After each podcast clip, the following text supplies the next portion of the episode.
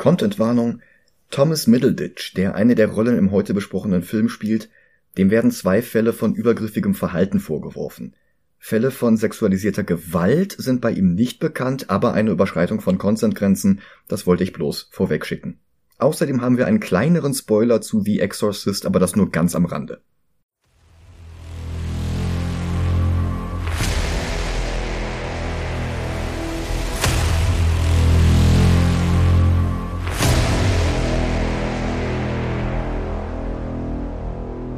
Hallo und willkommen zu Time Travel Gilantes. Und hallo zu Murder Kill Antis. Mein Name ist Michael Heide. Und ich bin Mariella Linke. Und wir haben zwei Filme für euch, die wie schon Happy Death Day die Genres sprengen. Diese Woche besprechen wir The Final Girls von 2015 und nächste Woche sehen wir uns Totally Killer von 2023 an. Zwei Filme mit ähnlicher Prämisse und doch einigen Unterschieden, aber der Reihe nach. The Final Girls beruht auf einer Idee von Joshua John Miller. Der ist eigentlich Schauspieler und hatte sein Filmdebüt 1982 in Halloween 3 gegeben. Da kommen wir wahrscheinlich nächstes Jahr zu. Sein Vater Jason Miller war ebenfalls Schauspieler und der hatte 1973 einen der Priester in William Friedkins The Exorcist gespielt. Das hatte Joshua nachhaltig beeindruckt. Er hatte den Film unzählige Male gesehen und jedes Mal musste er zusehen, wie die Rolle seines Vaters stirbt. Und die Idee reifte in ihm heran, was wohl wäre, wenn er eine Möglichkeit hätte, in den Film zu reisen und seinen Vater zu retten. Zusammen mit seinem Lebensgefährten Mark Alexander Fortin hatte Miller bereits eine Serie für DreamWorks und einen Kurzfilm für das Regiedebüt von Schauspielerin Rose McGowan geschrieben, und die beiden setzten sich daraufhin zusammen, um auch die Idee mit der Reise in den Film hinein zu einem Drehbuch zu verarbeiten. Das wollten sie an New Line verkaufen, die machten dann aber doch nichts draus, und das Skript wanderte drei Jahre später zu Sony Pictures, die den Comedy-Regisseur Todd Strauss Schuler daran setzten. Der hatte vorher neben diversen TV-Produktionen den dritten Harold and Kumar Film gedreht, A Very Harold and Kumar 3D Christmas. Und jetzt nahm das Projekt dann doch noch Fahrt auf. Gecastet wurden Thaisa Farmiga aus American Horror Story und The Bling Ring, Marlene Ackerman aus Watchmen, Adam Devine aus Pitch Perfect und When We First Met, Elia Shawkat aus Arrested Development und Transparent sowie Thomas Middleditch aus Silicon Valley. Was ein Cast. Mhm. Und an der Stelle muss ich kurz auf unsere Content-Warnung zurückkommen. Middleditch ist nämlich einer der wenigen Hollywood-Stars, bei dem gecancelt werden wirklich funktioniert hatte.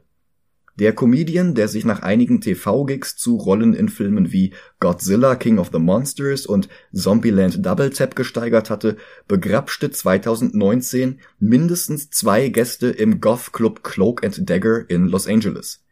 Er entschuldigte sich später über Instant Messaging, Danach beschränkten sich seine Rollen auf Voice Acting für DC League of Super Pets und das Videospiel High on Life vom ebenfalls für Übergriffigkeit bekannten Justin Roiland, Vermutlich waren beide Parts allerdings bereits vor dem Skandal eingesprochen worden. Danach kam dann gar nichts mehr von ihm.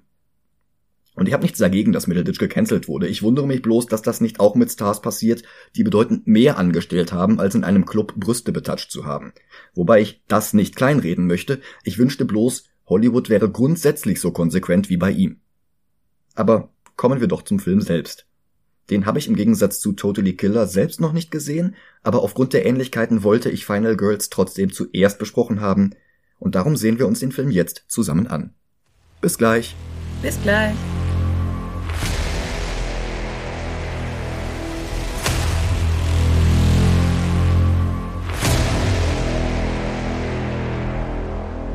Und da sind wir wieder. Willkommen zurück. Also, ich greife jetzt mal für nächste Woche vorweg die beiden Filme sind wirklich sehr unterschiedlich. Wo Totally Killer halb Scream und halb Zurück in die Zukunft ist, ist Final Girls halb Friday the 13th und halb Die Einsteiger, also diese 80er Jahre Komödie mit Thomas Gottschalk und Mike Krüger. Wenn auch um einiges besser als Die Einsteiger. The Final Girls beginnt mit einem Trailer für den Film im Film und schon die ersten Klänge sind sehr an Ki, Ki, Ki, ma, ma, ma erinnert. Da es eine Parodie ist, könnte man auch hihihi hahaha sagen. Sowieso kommen ja einige Elemente von Friday 13th hier wieder zum Tragen. Oh ja. Inklusive Camp Blood, Darth Ja, genau. Also Friday hätte ja eigentlich A Long Night at Camp Blood heißen sollen und hier heißt der Film Camp Bloodbath. Wobei das Camp im Film selber Camp Bluefinch heißt, aber das ist das, das offensichtlichste Crystal Lake Rip-Off, das man sich vorstellen kann. Der Killer heißt hier nicht Jason Voorhees, sondern Billy Murphy, aber die Parallelen sind mehr als offensichtlich. Der ganze Trailer ist sehr satirisch bis hin zur Tagline They won't be singing Kumbaya, they will be screaming Kumba No. ja, und dann ist der Trailer auch schon vorbei. Ursprünglich sollte der eigentlich auch erst sehr viel später zu sehen sein. Ah, okay. Aber das Testpublikum hatte dann immer Schwierigkeiten, die beiden Filme auseinanderzuhalten. Ah. Und deswegen wurde der jetzt hier in der Version an den Anfang verlegt. Ja, okay. Ähm, Max, die Tochter von Amanda Cartwright, hatte ihn sich auf ihrem Handy angesehen. Amanda Cartwright spielt in dem Film mit. Äh, die Mutter ist gerade an der Tankstelle ausgestiegen. Als sie wieder ins Auto steigt, beschwert sie sich darüber, dass sie immer noch alle auf den Film von 86 ansprechen.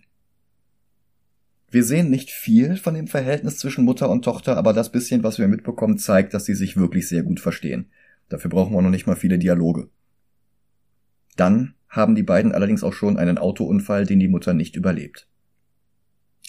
Der ist übrigens komplett am Computer generiert. Mhm. Der später im Film nicht. Das Ah. ist ein praktischer Effekt. Ja gut, okay. Das später im Film ist ja auch der Film im Film aus den 80ern. Da Korrekt, da gab's gab's noch, nicht kein so viele CGI. Computereffekte. ja, drei Jahre später ist Max noch immer nicht über den Verlust hinweg. Sie sieht sich alte VHS-Aufnahmen aus ihrer Kindheit an. Sie wohnt jetzt bei ihrer Tante Pearl. Das kann übrigens keine Anspielung auf X oder seine Spin-offs sein, denn The Final Girls ist dafür ein paar Jahre zu alt. Alia Shawkat spielt Maxes beste Freundin Gertie, die sie bei ihrer Tante abholt. Und sie treffen Duncan, gespielt von Middleditch. Er ist Teil der Camp Bloodbath Fan Community, die sich selbst Bathmaticians nennt. Und er lädt Max zu einem Double Feature bestehend aus Camp Bloodbath 1 und 2 ein. Von den anderen Bathmaticians hatte er damit angegeben, dass die beste Freundin seiner Schwester die Tochter von Amanda Cartwright ist, und jetzt bettelt er, dass sie auch kommt, damit er sich nicht vor den anderen blamiert. Diese Schwester ist Gertie, oder? Ja, ja. Okay. Halbschwester, wie sie Ja, betont. Halb, Halbschwester, ja, okay. Ebenfalls zum Double Feature kommt Chris, gespielt von Alexander Ludwig aus Hunger Games. Der hatte 2015 nicht nur in The Final Girls mitgespielt, sondern auch in Final Girl mit Abigail Breslin und Wes Bentley. Entweder ein großer Zufall oder Ludwigs Agent fand das irgendwie lustig. Wahrscheinlich letzteres. Wahrscheinlich, ja. Er hat auch irgendwann mal kurz angedeutet, dass er in der Highschool Fußball spielt und vor allem Bogen schießt. Mhm. Und das fand ich auch schon überlegenswert, ob das nicht eine Anspielung auf Hunger Games ist. Ja, ja, stimmt. Übrigens, äh, ganz viele von den Szenen in diesem Film sind chronologisch gedreht worden. Mhm. Nur diese Anfangsszenen in der echten Welt sind ganz zuletzt gedreht Ach, worden. zuletzt. ähm, genau, damit der Cast schon eine Chemie miteinander entwickeln konnte, damit man ihnen diese Beziehungen, die sie zueinander haben, auch abkauft direkt Oh, zu das ist clever. Ja. Max steht auf Chris, aber er scheint eher Augen für Vicky zu haben, ein Mean Girls Stereotyp gespielt von Nina Dobrev aus Vampire Diaries. Sie sehen sich den Film an und hier spielt nicht nur Maxes Mutter mit, sondern auch John Tubin, gespielt von Adam Devine und seine Rolle im Film heißt Kurt. Während alle im Kino sitzen, rollt einem Zuschauer die Schnapsflasche über den Boden des Saals und hinterlässt eine Spur aus Alkohol. Ich hasse es, wenn mir das im Kino passiert. Ich habe aber auch nie sowas Hochprozentiges mit im Kino. Also wer kommt denn auf die Idee? Vor allem die Menge auch. Ja, ja, In einer einzigen Flasche. ja. Ein anderer Zuschauer lässt seine Kippe genau auf diese flüssige Lunte fallen und die ganze Spur geht in Flammen auf. Nicht so gut, dass diese Spur genau am Vorhang endet, der auch äußerst brennbar ist. Nochmal eine Verständnisfrage. Diese Szene spielt ja nun im Heute, nicht in den 80ern, wo noch im Kino geraucht werden durfte. Ja, genau. Okay. Mhm. Äh, übrigens, die Crew durfte leider, leider das Kino nicht wirklich in Brand stecken. Ach, Ich weiß, überraschend. schockierend. Ähm, deswegen haben sie einfach brennende Vorhänge aufgezeichnet und das dann digital eingefügt in Hm. den Kinosaal, der zu keinem Zeitpunkt in Flammen stand. ja, im Film halt schon und der gesamte Saal brennt lichterloh. Die einzige Fluchtmöglichkeit scheint durch die Leinwand hindurch. Chris schneidet ein Loch hinein und alle krabbeln hindurch, Max, Gertie, Chris, Vicky und Duncan. Als die fünf aufwachen, finden sie sich in einem unnatürlich bunten Wald wieder. Zwei Teenager in einem gelben Van halten neben ihnen und fragen nach dem Weg zu Camp Bluefinch. Zwei Teenager, die wir eben noch im Camp Bloodbath gesehen haben. Kurt und Tina, gespielt von Angela Trimber aus Rob Zombies zweitem Halloween Remake. In einem ursprünglichen Drehbuch hätten sich die Teenager hier auch verwandeln sollen. Und ähm, den Mädchen werden dann so die, die Taillen eingeschrumpft und die Brüste gewachsen. Und ich bin ganz froh, dass sie das weggelassen haben. Ja, ja. Aber äh, tatsächlich stand im Drehbuch auch, sie würden in eine Technicolor-Welt eingesogen. Hm. Und ähm, als die Autoren dann am Drehort aufgetaucht sind, mussten sie feststellen, dass die Crew das sehr wörtlich genommen hat und alles mit solchen Plastikblumen dekoriert hat. Das mussten sie dann erstmal alles wieder abbauen. Ja, es hat so ein bisschen was von, von Wizard of Oz, wo der Film Ja. dann plötzlich bunt wird. ja, ja, also ich, ich habe ja in dem Moment auch gesagt beim Gucken, krasse Farben. Ja, so haben die 80er nicht wirklich ausgesehen.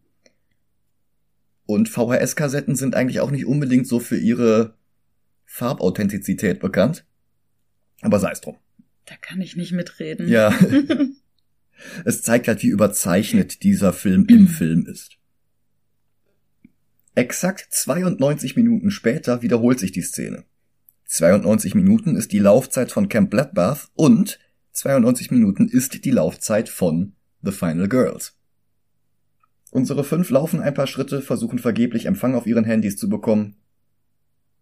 Ja, und dann taucht der Van wieder neben ihnen auf. Noch einmal 92 Minuten später hält derselbe Van ein drittes Mal neben ihnen und diesmal kommt Duncan auf die Idee vorzugeben, selbst Camp Counselors zu sein, ob die beiden sie vielleicht mitnehmen können. Zusammen fahren sie zum Camp und die Handlung des Films setzt ein. Sie steigen übrigens in genau der Reihenfolge in den Van ein, in der sie sterben. Ach, Und ähm, Max und Chris mhm. steigen nicht ein. Sie schauen sich an Mhm. und in der nächsten Szene sitzen sie im Van. Ach, Ist total clever. mhm.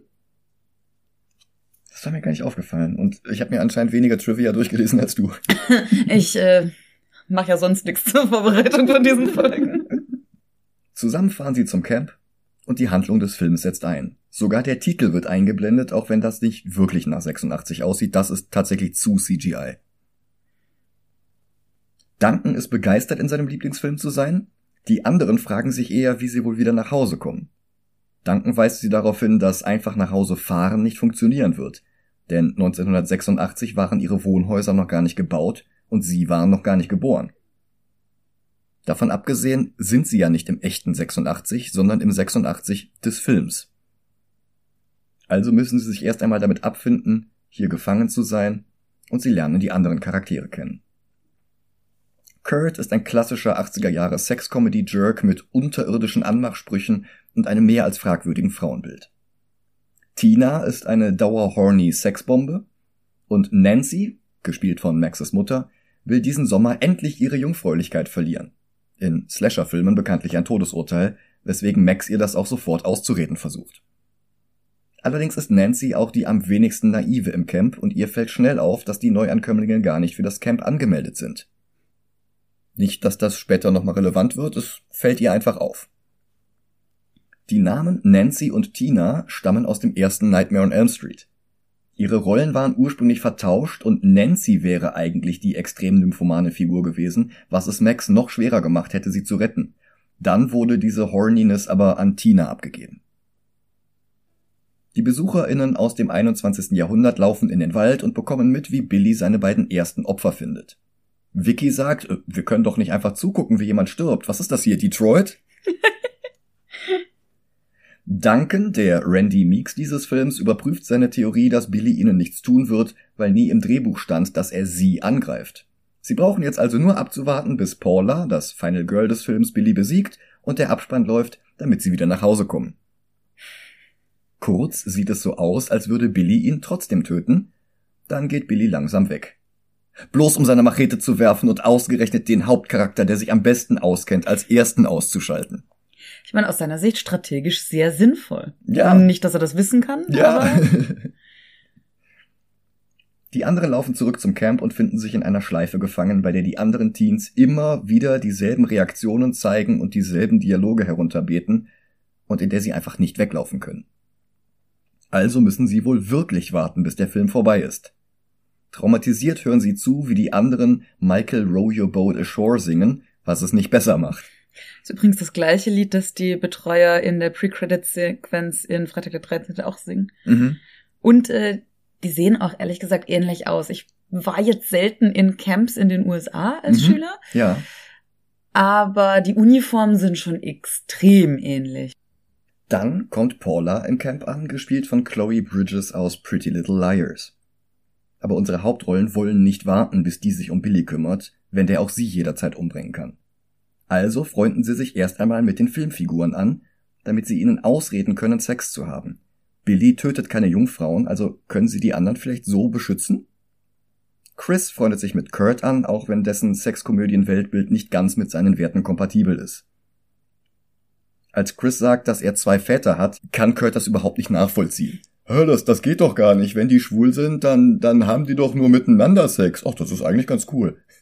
Aber die können doch keine Kinder haben, die sind doch beschäftigt mit in Diskotheken gehen und Sex miteinander haben. Warte, das klingt nach einem echt coolen Lebensstil. Gertie hingegen lernt Blake kennen und die beiden haben sofort Chemie. Max will sich mit Nancy, also der Rolle ihrer Mutter, anfreunden, aber da hört sie auch schon das Hihihi hahaha, das Billys Ankunft ankündigt. Sie rennt zu Nancy, die sich gerade für Sex mit Kurt fertig macht. Der taucht dann auch auf und will gleich einen Dreier mit Nancy und Max. Chris hatte ihm den Sex nicht ausreden können. Er kommt jetzt auch in die Hütte und rennt hoch zu den anderen, während Gertie erst nicht mitbekommt, dass der Killer direkt hinter ihr steht, nur ein Fenster trennt sie von ihm. Und das ist die einzige Szene, in der Billy die alte Maske anhat. Danach haben sie das Design geändert und die Augenbrauen etwas reduziert. Ich würde gerade sagen, die mit den Augenbrauen. Ja. Dann schreit Gertie doch noch und lockt damit alle anderen in den Hauptraum der Hütte. Nancy beginnt uns Billys Origin zu erzählen und die einsetzende Rückblende verwandelt alles in Schwarz-Weiß und nimmt die Besuchenden aus der echten Welt aber mit nach 1957. Nancy's Stimme ertönt immer noch als geisterhafte Stimme aus dem Off und sie müssen über die Buchstaben steigen, die uns das Jahr einblenden. Die Rückblende läuft ansonsten wie im echten Film ab. Ein Cabrio kommt ins Bild gefahren mit jeder Menge Teenagern, die hänseln den hässlichen Billy. Der schließt sich im Außenklo ein und die anderen werfen Feuerwerkskracher hinein und geben ihm damit starke Verbrennungen. Das war es, was seinen Hass auf alle Camp-Teenager erweckte. Billy kehrte jedenfalls zurück und tötete acht Counselors im Camp, stellvertretend für die acht Monate, die er mit seinen Verbrennungen im Krankenhaus durchstehen musste. Ende der Rückblende, wieder in Farbe, wollen jetzt alle aus dem Camp fliehen, aber das geht nicht. Und die Filmcharaktere sind genauso im Plot gefangen wie die Neuankömmlinge. Kurt und Paula steigen in Paulas Wagen und brausen los. Da kommt plötzlich Duncan aus dem Wald gerannt. Hey Leute, ich bin gar nicht tot. Und Paula überfährt ihn. ja. Dann knallt sie gegen einen Laternenpfahl. Kurt macht einen Abgang durch die Windschutzscheibe und bricht sich das Rückgrat. Paulas Thunderbird geht in Flammen auf und verbrennt sie innerhalb von Sekunden. Blöd gelaufen. Ja, dann kann sie jetzt wohl nicht mehr Billy töten. Und Billy hält sich nicht mehr ans Drehbuch. Die anderen erklären jetzt, dass sie alle in einem Film sind. Ohne Paula brauchen sie ein neues Final Girl. Das Problem ist, dass man dafür Jungfrau sein muss und Max ist die einzige, die sich da qualifiziert. Wenn da bloß nicht ihre Selbstzweifel wären. Gertie hatte ihre Jungfräulichkeit an einen autistischen Mitschüler verloren und Alia Shawkat hatte sich über ihre ursprünglichen Dialogzeilen beschwert, die da wohl extrem ableistisch waren. Aber sie durfte dann neue Zeilen improvisieren, die deutlich besser sind. Sie wurde später dafür auch gelobt vom Drehbuchautoren und dem Regisseur, dass sie da das richtige Gespür hatte. Ja. Tina bekommt von den anderen eine Rettungsweste und Topflappenhandschuhe aufgezwungen. Im Originaldrehbuch hatte sie gestrippt, ihre Brüste gezeigt und deswegen wurde sie Billys nächstes Opfer, also sollen diese Maßnahmen sie davon abhalten. Dann überlegen sie, dass sie Billy allerdings irgendwie anlocken müssen, um ihn zu töten, und sie überreden Tina doch noch das Ding durchzuziehen. Sie ist allerdings sehr fasziniert von Maxes Handy, und dann fallen ihr auch noch die Ritalin-Tabletten von Vicky in die Hände. Die haben übrigens so ihren Weg in das Drehbuch gefunden, weil Todd Strauss Schulzen angeblich mehrere Tage des Drehbuchschreibens damit verbracht hat. Darauf verbracht hat. Ähm, verschrieben oder unverschrieben? Das weiß ich nicht. Ich möchte hier keine ähm, ja. falschen Behauptungen verbreiten. Nee, es ist ja doch interessant, äh, weil die ja doch sehr unterschiedlich wirken, je nachdem. Oh ja, fair enough. Mhm. Max hat in der Zwischenzeit einen anderen Plan. Wenn sie es schaffen, dass Nancy die Handlung des Films überlebt, dann könnten sie sie ja vielleicht zurück in die echte Welt mitnehmen. Und da fällt den anderen auf, dass Tina auf Vickys Ritalin komplett abdreht. Für die Szene hatte ihre Schauspielerin Angela Trimber mehrere Energy Drinks hintereinander geäxt. Na gut, dann können sie jetzt auch genauso gut die Falle für Billy stellen. Nancy schaltet Cherry Pie von Warrant an und Tina beginnt bei offener Tür zu tanzen, immer noch mit Topfhandschuhen und Rettungsweste, allerdings verschwinden die als erstes. Dann flasht Tina den Nebel vor der Hütte, wobei Filme von 2015 nicht mehr nach denselben Spielregeln spielen wie echte Filme aus den 80ern, sodass die Kamera einfach so nah heranzoomt, dass wir nur noch ihr Gesicht sehen. Langweilig. Billy kommt und Panik bricht aus. Tina stolpert über einen Draht, den sie eigentlich für Billy gespannt hatten, und landet mit dem Kopf in einer Bärenfalle. Aber immerhin, sie schaffen es, Billy auf einem Hirschgeweih an der Tür aufzuspießen. Blake und Gertie flirten noch einmal, dann geht Blake zu Billy, der allerdings weniger tot ist als erwartet und Blake mit seiner Machete erwischt.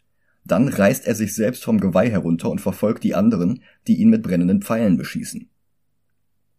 Gertie und Vicky werden unter einem Regal eingeklemmt, aber sie schaffen es trotzdem, eine weitere Falle auszulösen, die einen Eimer mit Brennspiritus über Billy ausgibt. Es gibt einen riesigen Feuerball, der ihr Leben beendet, aber Billy juckt das nicht. Er springt aus dem Fenster und jagt die anderen brennend in den Wald hinein. Übrig sind jetzt nur noch Max, Nancy und Chris. Billy holt sie ein, aber Max hat eine Idee. Indem Nancy noch einmal Billys Origin erzählt, können sie die Rückblende ein weiteres Mal triggern. Nancy landet jetzt mit im Schwarz-Weiß 1957, Billy wird vom Cabrio angefahren und Nancy wundert sich, ihre eigene Erzählstimme hören zu können. Max hebt die Machete auf, die Billy fallen gelassen hatte. Von Billy selbst fehlt allerdings jede Spur. Dann kommt er auf sie zu, Nancy beendet den Flashback und bringt sie wieder zurück in die Gegenwart. Chris greift Billy an und der greift ihn mit der Machete an. Max ist gerade eben lange genug abgelenkt, dass Billy Nancy packen und wegtragen kann. Max läuft hinterher. Chris will ihr ausreden, Nancy zu retten. Sie ist nicht real. Sie ist nicht Maxes Mutter. Sie sieht nur so aus. Und sie können ihr Schicksal nicht ändern. Und Max soll ihn bitte nicht alleine lassen. Er möchte nicht einsam sterben. Max denkt allerdings, dass sie ihn und Nancy retten kann. Sie läuft zu der Hütte, in der der Showdown des Films stattfindet, ein bisschen wie die Hütte aus Friday the 13th Teil 2. Ein bisschen. Ja, es fehlt der Kopf der Mutter. Ja, gut, die läuft ja, die sitzt ja hier auch noch mit ihrem Kopf auf den Schultern auf einem Stuhl. Ja. In der Hütte ist alles in rotes Geflacker getaucht. Mit einer kleinen Laterne, die eher nur noch mehr Dunkelheit verbreitet, schleicht Max durch das Gebäude und findet mehrere Leichen und Nancy, die allerdings wirklich noch lebt und nur gefesselt ist. Max befreit sie gerade, als Billy hinter ihr auftaucht und genauso plötzlich wieder verschwindet. Dann taucht er ein weiteres Mal auf, noch näher an ihr heran. Die beiden Mädchen greifen ihn an und können fliehen, allerdings wird Max dabei auch verletzt. Sie schleppen sich zurück zu Chris. Und Nancy teilt ihr jetzt einen neuen Plan mit. Max hat noch keine Plot Armor, weil sie noch nicht das Final Girl ist. Nicht solange Nancy noch lebt. Max bettelt sie an, dass sie Nancy um jeden Preis retten muss, und sie beichtet ihr, dass ihre Schauspielerin Amanda Cartwright ist, Maxes Mutter. Nancy sagt allerdings, dass Max sie schon gerettet hat, dass das Wissen darüber, dass sie in einem Film sind, ihr schon so viel Freiheit gegeben hat. Und jetzt muss Max loslassen. Und dann verabschiedet sie sich von Max. Die ruft ihr noch hinterher, dass sie sie lieb hat und dass sie das ihrer echten Mutter nicht mehr sagen konnte. Dann geht Nancy hinaus in die Nacht und zieht ihr Oberteil aus. Sie tanzt im Regen und sieht dabei immer wieder Max an. Erst als Billy hinter ihr erscheint, dreht sie sich zu ihm um, dann pustet sie Max noch einen Kuss zu und lässt sich von Billy mit der Machete erstechen. Blitze zucken über den blutroten Himmel und Max bekommt ihren zweiten Wind. Sie greift nach der Machete aus der Rückblende, lässt sie cool herumwirbeln und dann tritt auch sie in die Nacht hinaus. You just fucked with the wrong virgin. Sie liefert sich einen Zweikampf mit Billy den sie nach Slasher-Filmregeln eigentlich nur gewinnen kann. Oder? Ich meine, wir denken jetzt mal an die Überlebende des echten Friday the 13th und was mit ihr dann in der Fortsetzung passiert ist. Naja, sie sind ja noch nicht in der Fortsetzung. Das stimmt. Sie darf sich einfach keine Katze zulegen. Ja. Billy schleudert sie von sich weg, dabei verliert sie die Machete, sie schafft es, sie wieder aufzuheben und unter einem von ihm geworfenen Messer drunter herzugleiten, und dann hackt sie ihm den Kopf ab. Außer Atem steht sie über seiner Leiche, und dann setzt die Morgendämmerung ein und der Nachspann gleich mit. Max und Chris sehen die Buchstaben über den Himmel ziehen, dann küssen sie sich, und plötzlich wird der Hintergrund blau, das R-Rating des Films. Dann ist die Filmrolle zu Ende, alles wird strahlend weiß und als Max das nächste Mal die Augen öffnet, liegt sie in einem Krankenhausbett. Neben dem von Chris, der noch nicht wieder bei Bewusstsein ist. Und die beiden sind noch nicht mal alleine. Denn mit ihnen im Zimmer sind Duncan, Vicky und Gertie. Auch sie haben es zurück in die echte Welt geschafft. Ein Traum war es nicht, wie Duncans Machetenwunde beweist. Und das Freundschaftsarmband an Maxes Arm, das Nancy ihr gegeben hatte.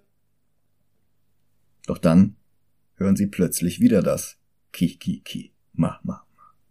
Und sie verstehen, dass sie gar nicht wieder in der echten Welt sind. Es war ja ein Double Feature im Kino. Also sind sie jetzt in Camp Bloodbath 2, das wie Halloween 2 FSK 16 Fassung im Krankenhaus spielt. Duncan ist begeistert, aber mehr bekommen wir dann auch nicht zu sehen, denn jetzt setzt der echte Nachspann ein und der Film ist vorbei. Es gibt noch ein paar Blooper, aber sonst war es das. Wobei die Blooper zeigen, wie viele der Dialoge im fertigen Film vom Cast improvisiert waren. Vor allem Adam Devine hatte sichtlich Spaß, sich bei jedem Take neuen Quatsch aus den Fingern zu saugen. Und es gibt sogar eine Szene von ihm im Krankenhaus im Sequel. Ja. Ein solches Sequel wurde 2015 von Fortin nicht ausgeschlossen. Darin hätten wir dann auch wohl die Identität von Maxes Vater erfahren. Allerdings war The Final Girls dafür dann wohl nicht erfolgreich genug. Bei einem Budget von 4,5 Millionen Dollar wäre ein vollwertiger Kino-Release vielleicht besser gewesen als nach ein paar Filmfestivals bloß eine Limited Release in amerikanischen Kinos und sonst nur eine Auswertung auf US-Streaming-Diensten zu bekommen. In anderen Ländern, darunter auch Deutschland, kam der Film auf DVD und Blu-ray heraus, allerdings in einer sehr, sehr kleinen Auflage. Ich habe den Film jetzt schon nicht mehr bekommen, wir mussten den jetzt auf Amazon Prime leihen.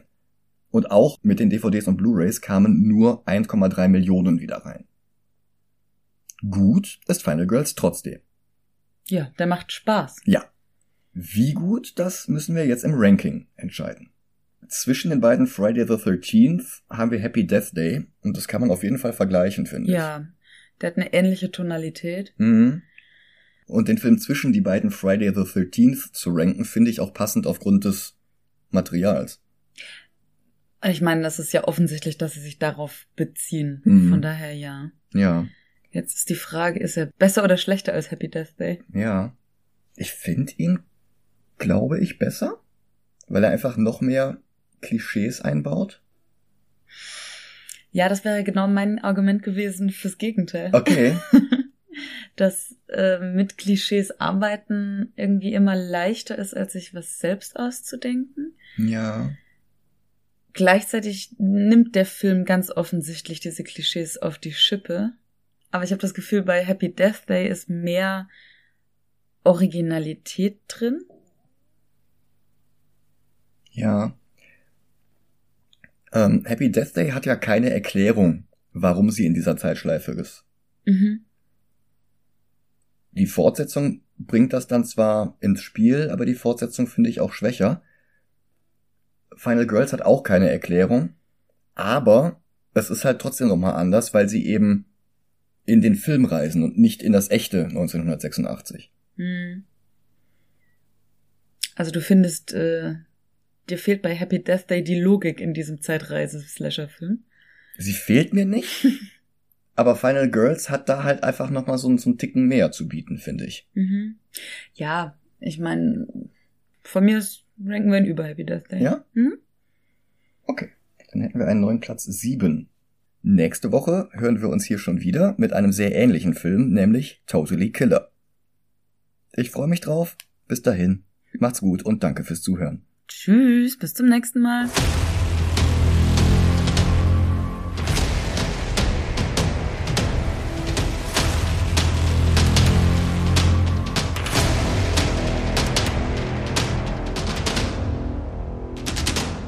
Die Entstehungsgeschichte ist anscheinend äh, ein Verweis auf Brennende Rache von 1981 und die Figur des Cropsey. Das habe ich jetzt nicht gesehen oder verifiziert. Du meinst die geschnittene Version von 87 Minuten? Auf jeden Fall meine ich die. Ja. Mhm.